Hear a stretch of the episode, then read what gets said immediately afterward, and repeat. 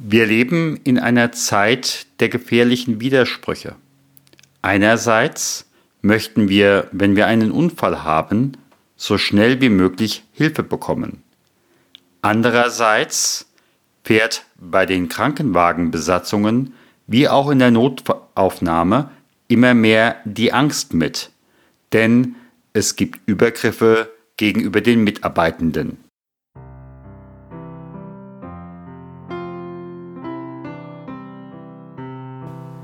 Neues aus der Klinikseelsorge. Der Podcast, der deiner Seele gut tut. Von und mit Stefan Hund.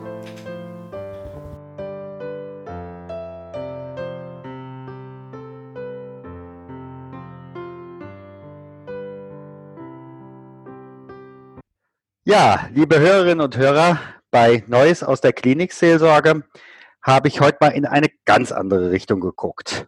Ich habe heute Kathi Johansen und Frank Grabe bei mir im Gespräch. Und die beiden haben lange Erfahrung im Krankenwa äh, Krankenhaus beziehungsweise auch auf dem Rettungswagen. Aber was sie jetzt anbieten, geht in eine andere Richtung. Nämlich, wie kann ich mich schützen? Wie kann ich mich verteidigen? Denn wir wissen alle, es ist nicht mehr wie früher, Klammer auf, wenn es die Zeiten überhaupt gegeben hat, dass der Krankenwagen kommt, der Verletzte abgeholt wird, ins Krankenhaus gefahren wird und gut ist. Das ist ja nun nicht mehr so. Ja, herzlich willkommen, ihr beiden. Ihr habt euch, wie gesagt, viele Jahre beruflich auf dem Rettungswagen bzw. der Notfallambulanz bereits engagiert. Meine Bitte wäre, wenn ihr euch kurz vorstellen würdet. Ja, herzlichen Dank. Wir sitzen hier zu zweit, ähm, um uns in einem kleinen Satz vorzustellen. Mein Name haben Sie ja schon gesagt, ist Kathi Johansen. Ich arbeite seit mehreren Jahren selbstständig im Bereich der Selbstverteidigung und biete dort auch Kurse an für Unternehmen, Vereine, Behörden und äh, vor allem auch für Kliniken. Und ein Schwerpunkt hat sich quasi von alleine herauskristallisiert, ist, das, die, das sind Kurse für medizinisches Personal und Rettungsdienste. Mein Kollege Frank Grabe, wir haben uns hier vor kurzem zusammengeschlossen und vielleicht kann Frank sich kurz selber vorstellen. Mhm. Ja, hallo, ja, hallo Stefan. Hallo. Ich ich bin der Frank Grabe und ich bin äh, Experte für Selbstverteidigung im militärischen Nahkampf und auch für Zivilisten mit und ohne Waffen und bin auch viele Jahre Personenschützer gewesen und auch Rettungssanitäter. Bei vielen Jahren, was hat sich so in den letzten Jahren verändert aus der Sicht von euch Professionellen? Und an der Stelle erstmal ganz herzlichen Dank, dass ihr euch überhaupt in diesem Bereich engagiert. Ja, es hat sich leider eine ganze Menge geändert, zumindest in der Frage, dass, es, dass die Übergriffe im medizinischen Personal in Kliniken wie auch für Rettungsdienste enorm angestiegen sind. Also das berichten halt nicht nur die Medien, sondern auch Freunde, die in diesem Bereich halt noch arbeiten. Mein Bruder ist zurzeit seit vielen Jahren bei der Berufsfeuerwehr und berichtet dort auch von diversen Arten von Gewalt. Es geht von verbalen Attacken über Anspucken bis zum Festhalten oder auch wie neulich in der Presse erwähnt, wo eine Notärztin durch eine Flasche angegriffen wurde zu schwerer Körperverletzung. Das sind so meine Erfahrungen. Das gab es früher, als ich Krankenschwester war, in der Form noch nicht. Also, dass sich da politisch auch etwas verändert hat, sieht man auch, weil es gibt wohl demnächst oder auch in der Zukunft äh, einen neuen Paragraphen 115. Ich weiß nicht, ob der schon eingeführt wurde. Ich bin kein Jurist. Ähm, der 114 stellt ja tägliche Angriffe von Vollstreckungsbeamten unter Strafe und Angehörige von Rettungsdiensten würden nach dem neuen Paragraphen 115 geschützt werden, was übrigens auch in Zukunft für Pflegekräfte ja interessant sein würde. Ähm, daran sieht man ja schon, dass sich dort auch in der Politik einiges getan hat. Was geht eigentlich einem durch den Kopf, wenn man heutzutage als Retter auf einer Alarmfahrt mitfährt was sind das für Bilder, die da mitkommen? Möglicherweise auch entsprechend in welches Viertel man jetzt bei euch Hamburg oder jetzt bei mir hier Darmstadt, äh, Frankfurt gerufen wird. Was geht einem da für Bilder durch den Kopf? Naja, Stefan, ähm, die Rettungsdienste sind nach wie vor auf ihren Job konzentriert, in erster Linie. Lassen sich natürlich dadurch nicht bei ihrer Arbeit durcheinander bringen. Äh, schon gar nicht, wenn, wenn sie zu einem Alarm gerufen werden. Ne, auch in der Klinik steht der Patient natürlich immer an erster Stelle. Ja, und, äh, aber natürlich machen diese Nachrichten stutzig und sind sicherlich nicht förderlich für den Berufsalltag. Und wenn zum Pflegepersonalnotstand heutzutage noch das Thema Gewalt hinzukommt, ist das nicht gerade förderlich. Das ist klar. Da gibt es sicherlich manch einen, der dann sagt, möchte ich überhaupt im Gesundheitswesen weiter arbeiten? Richtig, man sieht ja auch mittlerweile, dass Kliniken auch schon mit Sicherheitspersonal reagieren. Mhm. Äh, wenn man schon teilweise sieht, äh, da, ähm, die schwarzen Sheriffs oder was es da mittlerweile alles für, für Firmen gibt, die ja schon ihre Patrouillen laufen. Und dann sieht man schon da allein, dass die Veränderung stattgefunden hat. Mhm. Zahlreiche Untersuchungen lassen ja den Schluss zu, dass es äußere Merkmale gibt, die Menschen eher zu Zielen werden lassen. Gibt es da irgendwie was auch im Blick auf Rettungs- oder Hilfepersonal oder ist es davon erstmal unabhängig? Ähm, das ist ganz richtig, wie du das beurteilst. Man spricht hier eigentlich im allgemeinen Gebrauch vom Opferstatus. Mhm. Allerdings muss man hier eine ganz klare Linie schneiden. Also hier ist die Präsenz entscheidend. Als Opfer wird im Prinzip derjenige zum Täter, äh, derjenige vom Täter eingeschätzt, der gedankenversunken ein Geschehen nicht mitbekommt. Und ähm, in der Tat ist es dann natürlich auch jemand, der fokussiert seine Arbeit macht. Ne? Mhm. In diesem Fall sogar Leben rettet. Ähm, dass diese Helfer an sich keine Opfer sind, das ist wohl nachvollziehbar. Aber dennoch können sie in diese Lage kommen, weil sie sich halt komplett auf den Patienten konzentrieren, was ihr Job ist. Und ähm, das Problem ist hier nicht unbedingt der Patient selber. Ähm, allerdings sind sowohl in der Notaufnahme als auch im Rettungswesen die Distanzen nicht zu unterschätzen. Also der Helfer, die Krankenschwester oder der, ähm, der ähm, äh, Assistent, die sind ganz dicht bei dem Patienten und äh, funktionieren ja auch und arbeiten mit quasi Waffen, was so nicht stimmt, aber Kanülen, Verbandsmaterial, Schere und dergleichen, das kann natürlich als Waffe fungieren. Und in unserem Sprachgebrauch sehen wir das natürlich auch so. Und diese ja. Hilfsmittel können natürlich auch schnell entwendet werden. Und darüber muss man sich bewusst sein. Und auf diese muss man, wie ein Polizist, mittlerweile auf seine Waffe leider aufpassen. Mhm. Ja, Stefan. Und der zweite Punkt ist, und die Klinik beziehungsweise die Organisation oder der Arbeit, die Arbeitgeber heutzutage müssen ihre Angestellten schützen. Das heißt insofern, dass die Schulung für diesen Themenbereich anbietet. Es kann nicht sein, dass sich Krankenschwestern privat oder äh, trotz Schichtdienst und ihrer ganzen äh, verhältnisgerechter, also verhältnisgerechter Vergütung darum noch kümmern müssen. Äh, wir haben einige Schwestern und Ärzte, die bei uns im, privat auch Unterricht nehmen. Das ist nicht richtig. Obgleich ich Eigenverantwortung natürlich schätze. Aber das kann ja nicht äh, ähm, für die Leute auf Dauer äh, die Zukunft sein. Absolut nicht. Absolut nicht. Ja. Ich würde gerne nochmal äh, an den Punkt gucken. Wir haben einerseits den, die verletzte Person. Ähm, ich habe im Augenblick aber auch den Eindruck, dass das Umfeld immer mehr in den Blickpunkt gerät, ähm, da vielleicht nicht mehr verlässlich zu ticken. Wie seht ihr das? Da ist eben halt, da ist ein Opfer, was, was im Endeffekt am Boden liegt. Äh, der Rettungssanitäter kümmert sich darum, aber es sind außenrum noch genügend, die möglicherweise nicht nur dumm rumstehen, nicht nur Beifall klatschen, sondern aggressiv werden ja, nicht nur aggressiv, sondern sie werden halt, die Helfer werden halt von der Arbeit abgehalten. Es war ja neulich auch in, in Berlin an der Frankfurter Allee, da hat sich ein Patient am Brötchen verschluckt, wurde reanimiert und dann stiegen die ganzen Patienten über ihn rüber während der Reanimation, um zum Bus zu kommen. Und ähm, okay. Ja, ja, also so, so sieht das mittlerweile aus. Und es geht natürlich, also wenn wir von Opfer sprechen, ich sage jetzt direkt in dem Moment Patient ja. und Opfer, der, der vom Täter quasi angegriffen wird, mhm. damit wir hier irgendwie eine Unterscheidung haben. Und ähm, da hat sich eine ganze Menge getan. Und man muss da, ähm, wie war die Frage? Also ich wollte jetzt einfach nochmal darauf hinaus, äh, wenn ich hier äh, die Zeitungen verfolge, habe ich oftmals ja. diese Situation, äh, da ist, wird über ein Krankenhaus erzählt, da wird ein Patient eingeliefert und äh, dann sind es teilweise die Familienangehörigen oder ähm, Freunde, die, ich sag mal, den Laden ein bisschen aufmischen. Ja, äh, ja, so ist es. Also es sind, es sind meistens gar nicht die Patienten, die durchdrehen, sondern halt die, die Leute, die drumherum, drumherum stehen. Ne? Mhm. Notaufnahme gibt es natürlich äh, äh, gibt's diverse Konflikte. Also es sind halt alles Leute im Ausnahmezustand. Man darf bedenken, die sind teilweise unter Alkohol, unter Drogen, mit Medikamenten, mit Existenzproblemen. Und ähm, so einem Patienten kann ich jetzt nicht unbedingt vorwerfen, dass er zum Täter wird. Ne? Frank hatte noch was? Ja, und dann vor allen Dingen auch die äh, kulturellen Unterschiede teilweise. Ne? Man, muss, man, muss, man muss sehen, dass manche, manche äh, Frauen oder Männer wesentlich empfindlicher äh, sind in diesem Bereich. Ja, und, und äh, das muss man heutzutage ja auch mit einbeziehen, weil wir ja nun auch, auch ein bisschen internationalisiert sind. Äh, äh muss man das ja alles mit auch mit äh, in Zukunft mit einbeziehen. Und das äh, fordert auch, äh, gibt also auch neue Herausforderungen dann. Ja, auch für, für sämtliche Ausbilder der Sicherheitskräfte. Ja.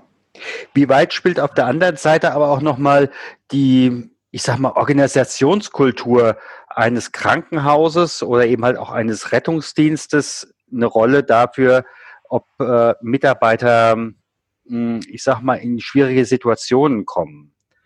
Möglicherweise in dem Moment, wo ein Krankenhaus ganz klar sagt, wir stehen für diese Werte, die setzen wir auch um und wer sich nicht an unsere Spielregeln hält, der darf sich gerne ein anderes Krankenhaus suchen. Wie weit spielt das vielleicht auch eine Rolle? Ja, das macht das, das, macht das Ganze ja gerade erst so, so sensibel. Auch, auch gerade die Ausbildung so sensibel.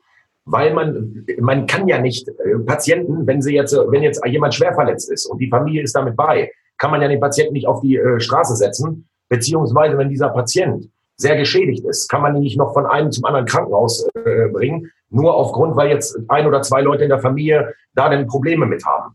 Ne, da muss man denn, da muss man gerade versuchen, sehr viel psychologisch zu arbeiten, muss versuchen mit Reden, mit versuchen, den Leuten das klar zu machen, ja, wie brisant diese Situation ist. Oft, oft funktioniert das auch. Sicherlich gibt es immer Einzelfälle, aber da sind dann auch oft Sachen, wie, wie schon Frau Johansen gesagt hat, gerade Kati besser gesagt, gesagt hat, ähm, äh, dass Alkohol im Spiel sind oder Drogen im Spiel sind. Und das ist dann überall eigentlich gleich gefährlich in dem Moment. Ja, in dem Moment äh, äh kommt es dann halt darauf an, was habe ich noch an Sicherheitskräften zur Verfügung und wie ist jeder einzelne Mitarbeiter geschult, um damit dann auch umzugehen und gleich zu helfen, helfend einzuwirken. Dafür sind unsere Kurse zum Beispiel da. Mhm. Wie kann ich in diesem Moment den Konflikt eigentlich deeskalieren? Das kommt auf die Situation an, äh, Stefan. Und zwar, äh, das. Was wäre ein Beispiel, äh, was ihr jetzt zum Beispiel erlebt habt oder was ihr schult? Ähm, einfach so von eurer Erfahrung heraus, damit diejenigen, die uns zuhören, da mal ein einfach einen Eindruck dafür kriegen. Ja, ja, äh, ähm, als Beispiel. Wir arbeiten ja nun auch, äh, ich, da ich ja nun auch aus, aus dem Sicherheitsbereich komme, habe ich auch äh, viele Veranstaltungen gemacht, viele Diskotheken gemacht und habe da natürlich auch ähnliches äh, Personal, also ähnliches äh, Potenzial an, an Tätern, die entweder auch unter Alkohol stehen, Drogen, wo auch Verletzungen ins Spiel kommen, der Ehre und so weiter. Und da muss man halt sehr viel psychologisch arbeiten, weil man kann ja nicht permanent und gerade im Krankenhaus wo es ein hochsensibler Bereich ist, wo, wo Patienten sind, wo Gerätschaften sind, ja, da kann man ja nicht dann mit der, mit der Tür ins Haus fallen, ja, und da muss man sehen, dass man dann psychologisch das Personal so gut schult, wie es geht. Ne? Die Selbstverteidigung an sich kann nur der allerletzte Weg sein. Hier muss man, hier muss das Personal, hier muss der Schwerpunkt auf die psychologische Schulung gelegt werden. Und da haben wir halt, bringen wir halt unsere Erfahrung rein, je nach Unterschied, weil der eine ist etwas größer und kräftiger und gewalttätiger, der andere ist etwas kleiner, ist etwas zurückhaltender, ist aber nicht weniger gefährlich. Und dieses Erkennen, Tätererkennung, behandeln, das, damit fängt es quasi an. Das ist das, was aber auch natürlich Erfahrung mit sich bringt mit der Zeit. Ja, man muss einen, einen Grundstock haben. Und wenn man diesen Grundstock hat, dann muss man diesen Grundstock jeweils den, der jeweiligen Person anpassen und dann schauen, dass man immer taktisch das Richtige tut. Dann achtet darauf, dass der Sicherheits, den Sicherheitsdienst zu rufen, darauf achten, dass die Polizei äh, ge geholt wird, dass man alles das einhält. Sensibel genau, gerade in einem sensiblen Bereich muss ich ganz hochsensibel arbeiten. Wichtig ist natürlich hier auch, wenn ich jetzt äh, von mir alleine als Schwester spreche, darf ich nie vergessen, ähm, mir die Frage zu stellen, was will der Täter oder der Angreifer und was will er nicht. Also ich weiß von alten Damen, die sich wirklich 20 Meter über den Asphalt schleifen lassen, weil sie ihre Handtasche festhalten wollen und dann mit einer medialen Schenkelhalsfraktur in der Klinik liegen. Also wichtig ist also, den äh, Täter nicht noch verbal anzuheizen, sondern zur Ruhe zu bringen. Und das ist das oberste Ziel, weil bei einer Eskalation äh, werden definitiv beide, also Täter und Angegriffene, einen Schaden davon tragen. Mal mehr, mal weniger. Und ich meine jetzt hier nicht die posttraumatischen Schäden, die nach einer Eskalation sowieso entstehen. Und ähm, die, die, ähm, die Selbstverteidigung in diesem Bereich ist äh, wirklich der allerletzte Schluss. Die muss aber dann halt auch effektiv sein. Und auch das äh, schulen wir natürlich in unseren Kursen. Mhm. Wie kann ich mir das jetzt vorstellen? Das ist eine aufgeheizte Stimmung. Wie könntest du oder wie würdest du in diesem Moment diese äh, Stimmung ähm, ja runterbringen? Also einfach mal ein Beispiel aus den letzten Jahren. Ja, also äh, auf Veranstaltungen zum Beispiel oder gerade oder auch an, in, in, Diskotheken, öffentlichen äh, äh, Einrichtungen wie Lokalen und so, äh, ist es, es hat sehr viel mit dem Auftreten zu tun. Ah, äh, deswegen okay. Schulen, deswegen, ja, deswegen fangen wir auch an, die Leute nicht ähm, gleich in der Selbstverteidigung zu schulen. Also es kommt gar nicht darauf an, dass die Leute sehr viel ähm, Techniken verschiedenste lernen, mhm. sondern es kommt in erster Linie darauf an, wie tritt derjenige erstmal auf. Äh, die Körperhaltung spielt dabei eine Rolle, äh, die Stimme, die Lautstärke und sowas. Das spielt alles sehr eine Rolle dabei. Ja, und deswegen haben wir ja auch noch, arbeiten wir ja auch noch mit dieser Dame zusammen. Mhm. Marlies. Genau, genau, mit Marlies, weil, dieser, weil, weil die Dame halt in diesem Bereich äh, sehr, sehr kompetent mhm. ist. Und das, Mikromimik, genau. Mhm. Ne, Im Bereich Mikromimik und da sehr kompetent ist und dadurch wir natürlich genau besonders diesen psychologischen Aspekt noch mit erweitern. Mhm. Das, und, das, äh, und das hat Erfolg.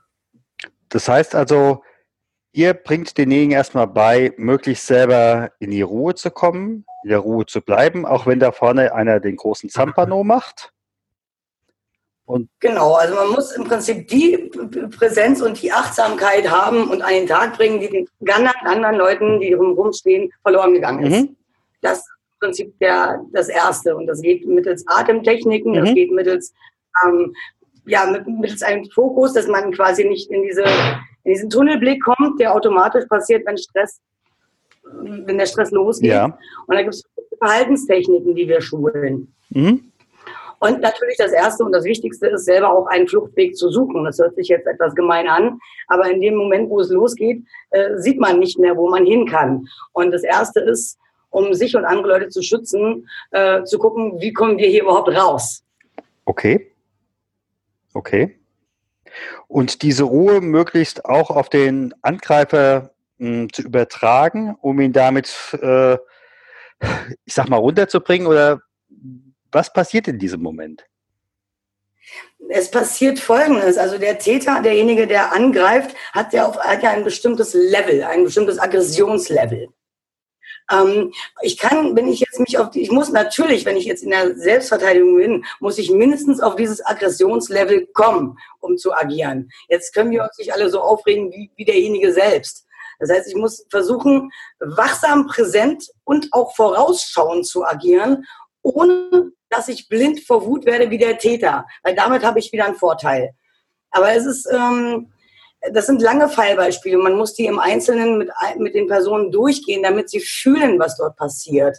Weil es ist leicht gesagt, wenn man aber die Leute beieinander hat und dann Fallstudien erzählt und jeder setzt sich mal in die Lage, dann ist relativ schnell klar, wie was funktioniert. Mhm. Das heißt also, wenn ich jetzt bei euch in Hamburg einen solchen äh, Kurs machen würde, ähm, mhm. dann erzählt ihr oder gegebenenfalls auch spielt ihr oder lasst mich vielleicht auch an so einer Situation als Statist, wie auch immer, teilhaben, damit ich für mich erstmal merke, was geht da ab. Ja, ganz genau. Wir haben Fallbeispiele, wir klären zu den ganzen Rechtssachen auf, die für Deutschland, die für Deutschland wichtig mhm. sind. Ähm, sagen die bestimmten Distanzen der Notwehr. Ähm, da gibt es mehrere Distanzen für mehrere verschiedene Waffen des Körpers. Ne? Ja. Ähm, wir klären quasi über die Primärziele auf, die Bedrohungslagen durch Patienten und die Gefahren des Arbeitsplatzes und auch die Fallstricke, ne? also die Fallstricke, die wir haben, um eine Situation zu erkennen und zu deeskalieren auch. Es gibt dort äh, richtige Fallstricke, wo wir als Zuschauer ähm, komplett falsch reagieren. Weil wir, wenn wir aber um die Fallstricke wissen, äh, haben wir eine andere Möglichkeit, uns da einzusetzen. Was wäre das? Fallstricke sind zum Beispiel, das äh, ist so ein typisches Fallstrick, das, das Territorium.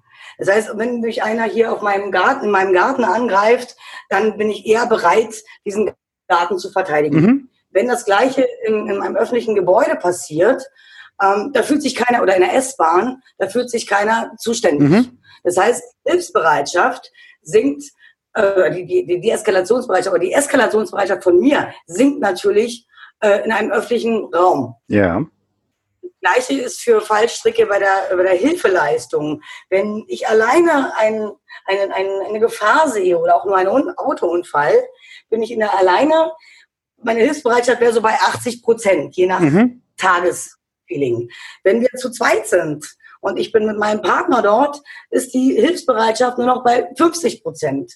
Bei vier oder fünf Leuten diffundiert das so weit runter, dass äh, gar keiner mehr sich verantwortlich fühlt. Das ist aber nicht, weil wir alle böse sind. Das ist ein psychologisches Gesetz. Okay. Und wenn man um dieses Gesetz weiß, mhm.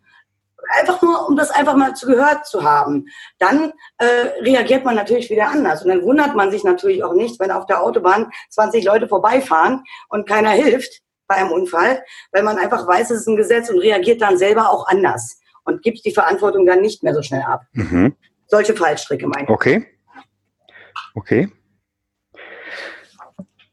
Was leistet euer Kurs eventuell auch nicht? Also was er nicht leistet, ist eigentlich ganz klar. Also wir sind kein, ähm, wir geben keine Kompletttherapie für äh, äh, Opfer von Gewalt. Mhm. Ne, da arbeiten wir mit dem Weißen Ring oder wir haben äh, spezielle Zentren, wo sich die Damen und Herren melden können. Wir bilden natürlich ein Körpertraining an, was das Ganze unterstützt und was auch ähm, funktioniert. Weil nicht jeder will reden und der Körper merkt sich Traumaten, trau äh, traumatische Erlebnisse ähm, manchmal noch schlimmer als das Gehirn. Und äh, wenn man von dieser Seite angreift, ähm, dieses Trauma zu beheben, haben wir mit diesen körperlichen Technik Techniken gute, sehr gute Erfahrungen gemacht. Und äh, trotz alledem sind wir keine Therapiestation. Also das können wir nicht leisten. Da gibt es Unternehmen, die Mobbing und sowas halt auskennen. Ja, ja. Das ist klar. Also da gibt es ja genügend auch äh, äh, sogenannte PTBS. Therapeuten, genau. äh, posttraumatische Belastungsstörungen, Therapeuten, die Ganz da genau. einfach sehr, sehr gut eingeschliffen sind. Für mich ist nochmal eine andere Frage, wie oft muss ich das eigentlich machen? Denn äh, manchmal erlebe ich Menschen, die sagen, ja, ja, ich habe vor vier Jahren auch schon mal so einen Kurs gemacht und das kann ich jetzt. Ähm, nein, also das ist, man, man sollte natürlich ganz klar, man sollte regelmäßig trainieren. Wir bieten aber verschiedene Module an. Ähm, natürlich ist es im Prinzip wie können Sie sich vorstellen, wie ein Erste-Hilfe-Kurs. Danach bin ich definitiv noch kein Rettungssanitäter, aber ich habe schon die ersten Einblicke bekommen und meine Art, äh, durch die Welt zu gehen, wird sich verändern. Wenn ich wenn ich, wenn ich als, als Trainer meinen Job gut gemacht habe, dann äh, kommen die Leute weiter auf uns zu oder wir schicken sie teilweise auch an, an, an Schulen, die mit uns zusammenarbeiten. Ähm, dann können sie das regelmäßig trainieren. Es ist halt, äh, die, die kommen danach nicht als ausgebildete Ninjas wieder raus. Aber Ah, Stefan, äh, Frank will was sagen. Ja, äh, wir schneiden die Kurse jeweils zu, für die Leute dann auch äh, zu, weil das Problem ist ja auch bei Rettungskräften gerade und äh, auch die, der Schichtdienst. Viele, haben viele, sind, viele sind überfordert, haben sehr viele Stunden auf dem Konto. Das macht natürlich den Körper und den Geist äh, auf die Dauer natürlich zermürbt das den Körper und den Geist. Und dann, dann bist du natürlich nicht mehr in der Lage, äh, Trainingsprogramme zu absolvieren, die in den olympischen Bereich gehen oder in den Sportbereich gehen. Deswegen passen wir immer, wir gucken immer erstmal, wie ist die allgemeine Arbeitsbelastung und dann gucken wir, was, wie, ist die, wie ist der Zustand der, äh, der Leute überhaupt da, da prüfen wir erstmal und dann schauen wir, wenn wir das rausgefunden haben, ne, das machen wir meist schon so in, in, in, einem, in einem Kurs, da sieht man ja schon, wie, wer seine Stärken und Schwächen hat, dann bauen wir individuell für die einzelnen Leute die Stärken und Schwächen aus. Ja, und, und äh, also äh, äh, nehmen zwar quasi Gegenmaßnahmen, um dann halt eben die Schwächen auszumerzen oder die Stärken noch zu fördern. Ja, und dann kann man den, den Leuten halt eben sagen, passen Sie auf, weil klar, ohne Regelmäßigkeit dauert es umso länger. Ne? Es ist wie, wie, äh, wie Kathi gerade sagte, wie mit einem Erste-Hilfe-Kurs, genau das Gleiche.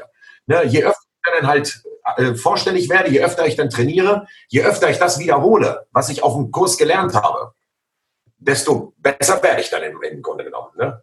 So muss man das sehen. Einfach Training spart Blut. Ist ein altes Sprichwort in der Kampfkunst. ja, auf jeden Fall. Jetzt, ihr ja. seid in Hamburg angesiedelt, aber wenn ich jetzt noch nicht in Hamburg wohne oder arbeite, hm, gibt, macht ihr das bundesweit oder wie muss ich, wie kann ich mir das vorstellen? Oder habt ihr vielleicht auch Partnerorganisationen? Ja, wir machen das bundesweit, mhm. aber nicht nur bundesweit, sondern auch international. Ja. wir sind unterwegs, wir sind halt eben beide Lehrer und wir sind unterwegs äh, quasi, wenn, wenn eine Organisation oder eine Firma oder, oder eine Behörde uns, uns äh, benötigt, dann geben wir selbstverständlich auch Kurse dort vor Ort. Okay. Ja, ja, wir bieten Kurse dort vor Ort an und man kann auch zu uns kommen.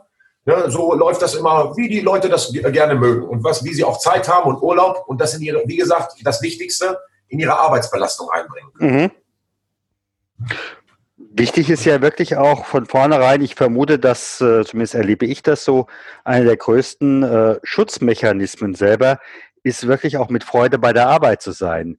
In dem Moment wird man wahrscheinlich weniger angegriffen als diejenigen, die ehedem schon ausstrahlen, was soll ich eigentlich hier?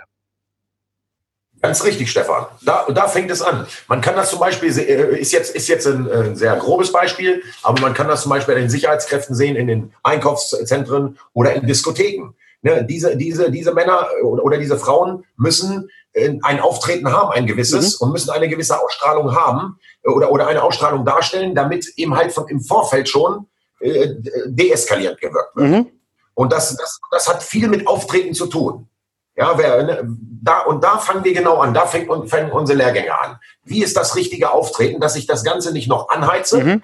und dass ich, und vor allen Dingen, was sehr wichtig ist, gerade bei, äh, bei der Internationalisierung, dass ich jemandem nicht die Ehre, an seine Ehre gehe. Ja. Mhm. Ich muss mich auskennen mit verschiedenen Leuten. Ich sollte möglichst einen Freundeskreis haben, einen großen Freundeskreis haben, wo ich sehr viel mit verschiedenen Kulturen zu tun habe, mhm. so wie es bei uns der Fall ist. Wir sind ja nun international auch vertreten, ja. äh, zum Beispiel, und haben auch, auch sehr viele Kontakte äh, in der ganzen Welt. Und äh, dementsprechend äh, kriegen wir, bekommen wir natürlich auch mit, wie einzelne Leute ticken, wie, wie, die, wie das Ganze, wie die, was sie teilweise für Mentalitäten haben. Mhm. Ja, durch die vielen Jahre Erfahrung, die wir selber im Ausland gesammelt haben, ja. äh, hat, man, hat man einfach dann dieses Gefühl irgendwann. Und das, dieses Gefühl, das muss entwickelt werden. Dafür muss man eine Anleitung geben. Mhm. Darauf bauen unsere Kurse in allererster Linie auf. Und wie gesagt, dann kommt erst ähm, die, die Taktik, wie kann ich mich aus einer aus einem Haltegriff befreien oder wie kann ich ein Messer äh, entgegentreten und so weiter. Das ist dann zweitrangig. Möglicherweise kommt es jetzt ja dann überhaupt nicht mehr dazu, das machen zu müssen. Ganz genau. Das Ganz genau. Ja. Ganz genau, Stefan, das hast du erkannt. Und das ist das eigentlich, was wir erreichen wollen in erster Linie. Mhm. Und das ist auch das, was jede Sicherheitsdienst, ob das in der U-Bahn ist oder Diskotheken, auch erreichen möchte. Keiner von denen möchte jeden Abend 10 oder 20 Mal Ärger haben, sondern man möchte morgens nach Hause gehen, möglichst gesund und möchte dann äh, zu seinen Lieben wieder zurück und sagen, Mann, war ein guter Abend, ist gut gelaufen. Und gut gelaufen ist es nur dann, wenn ich im Vorfeld immer, es gibt das eine Sprichwort, Vorsorge ist besser als Fürsorge. Mhm. Und das ist, das ist hier äh, ganz, kann man hier ganz groß schreiben. Ja. Wir haben jetzt viel von euch erfahren. Wenn es, gibt es vielleicht von jedem von euch noch drei gute Tipps für unsere Hörer im Klinikbereich. Was sollten Sie im Alltag, ich sag mal, beherzigen? Denn die gefühlte Sicherheit mh, hm, hat eher abgenommen. Ja, das haben wir natürlich. Also zum Ersten ist ganz klar, verlieren Sie Ihre, nicht, Ihre Leidenschaft und Ihr Engagement, trotz der momentanen Zusatzprobleme mit der Gewalt. Weil wir sind alle froh, dass wir, ähm, dass es sie gibt. Ne? Mhm. Das ist eigentlich der Beruf. Und wir sind letztendlich darauf angewiesen.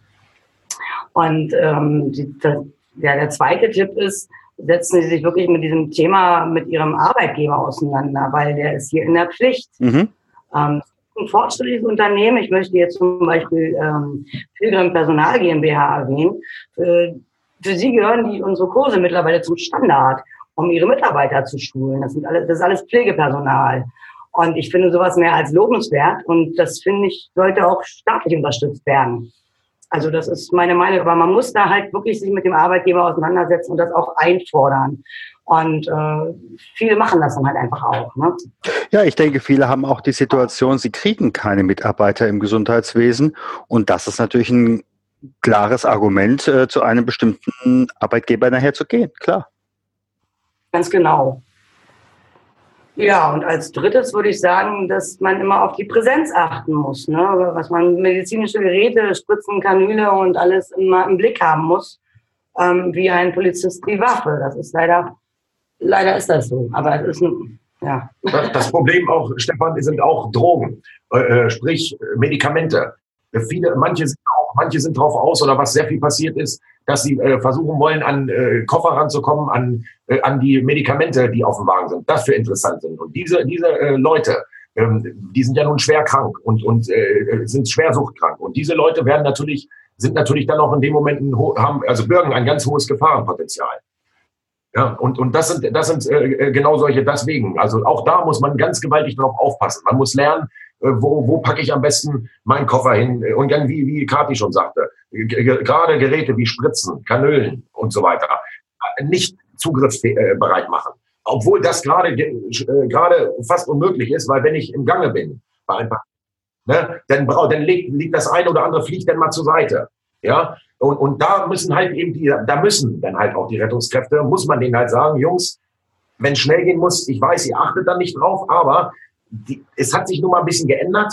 Es ist, man muss sie nicht einfach hinter sich schmeißen, sondern man kann dann die Nadel oder man kann dann die Schere wirklich dann in seinen Sichtbereich legen vor sich, wo man nicht so schnell zugreifen kann. Na, solche Kleinigkeiten, es kommt auf, es sind letztendlich Kleinigkeiten, die das, die, die Gesamtheit ausmachen. Und deswegen schulen wir auch in, in Fallbeispielen, ne, die halt eben verschiedene, verschiedene äh, Fälle äh, äh, simulieren, wo wir dann auch dementsprechend, wo man dann dementsprechend solche Kleinigkeiten den Leuten schult. Und es sind ja manchmal auch nur Kleinigkeiten, die nicht andauernd wiederholt werden müssen, sondern die man einmal nur gehört haben muss, abspeichert. Und wenn man die dann umsetzt, dann hat, kann das schon um viele, viele Prozente das, das, die Gefahr nach unten gesetzt haben. Das ist schön. Das ist schön. Ja, ich sag mal ganz herzlichen Dank. Ja, ja gerne. sagen wir auch. Ja. sagen wir auch. Wir haben zu danken. Und äh, ich würde nachher gerne euer Interview dann veröffentlichen. Und äh, ja. soweit ich weiß, ihr habt einen Facebook-Auftritt. Ihr habt auch eine Homepage ja. und mit darüber kann man dann mit euch Kontakt aufnehmen. Ganz genau. Vielen Dank, Stefan. Ja, Dank, Stefan.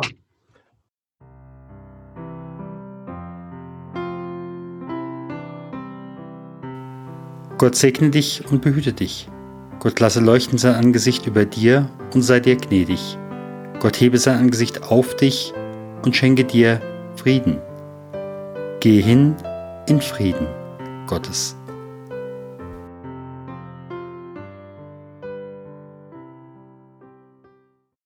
Herzlichen Dank für Ihre Aufmerksamkeit und fürs Zuhören. Wir freuen uns über Feedback, sei es per Mail, sei es mit einer Rezension bei iTunes oder in der Facebook-Gruppe oder Sie können uns auch eine Sprachnachricht schicken. Dazu ist der Podcast inzwischen bei Upspeak vertreten. Hier haben Sie die Möglichkeit, 90 Sekunden etwas zu diesem Podcast zu sagen oder zu fragen. Vielen Dank und bis zum nächsten Mal. Ihr Stefan Hund.